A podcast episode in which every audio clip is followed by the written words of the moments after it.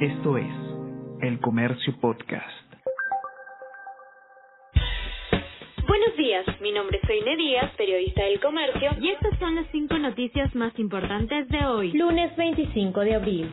Hay 221 militantes de bancadas con cargos en gobierno. En la gestión de Pedro Castillo se contrató a 105 afiliados de Alianza para el Progreso, 59 de Somos Perú y 57 de Acción Popular. La mayoría de ellos entró a laborar a sectores salud e interior. Líderes de agrupaciones niegan que exista respaldo al oficialismo piden al MINSA aclarar uso de doble dosis de Moderna. La Defensoría inició investigación por aplicación de 100 microgramos de vacuna de refuerzo. Sindicato médico critica que Ministerio no suma responsabilidad. Según análisis de este diario, el 97% de las cuartas dosis colocadas en el país son de esta marca. Se aplicó en su mayoría a personal médico seguido de adultos mayores.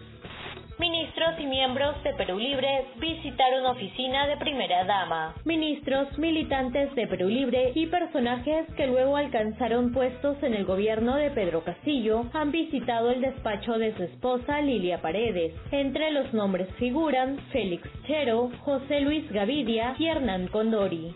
Eliana Rebollar será la defensora del pueblo interina. Eliana Rebollar sucederá a Walter Gutiérrez, quien presentará renuncia el miércoles tras vencerse su periodo. Según refirieron fuentes del comercio, la abogada conducirá de manera interina la institución. Por otro lado, Congreso aún no elige a nuevo defensor.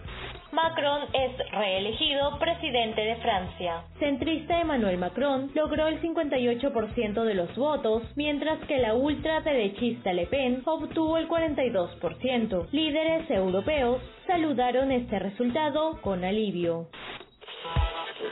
Hola a todos, ¿qué tal? ¿Cómo están? Eh, espero que estén comenzando su día de manera excelente. Yo soy Ariana Lira y hoy tenemos que hablar del debate presidencial. Podcast Tenemos que hablar con Ariana Lira lunes, miércoles y viernes desde las 7 de la mañana. Entérate todo sobre las noticias más relevantes del panorama actual, nacional o internacional.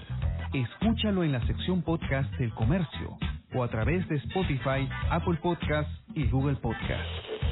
Les pido a ustedes y eh, les digo que se sigan cuidando como siempre y que tengan un excelente fin de semana. Nos encontramos de nuevo de lunes. Chao, chao, ¿cómo estamos? Esto fue El Comercio Podcast.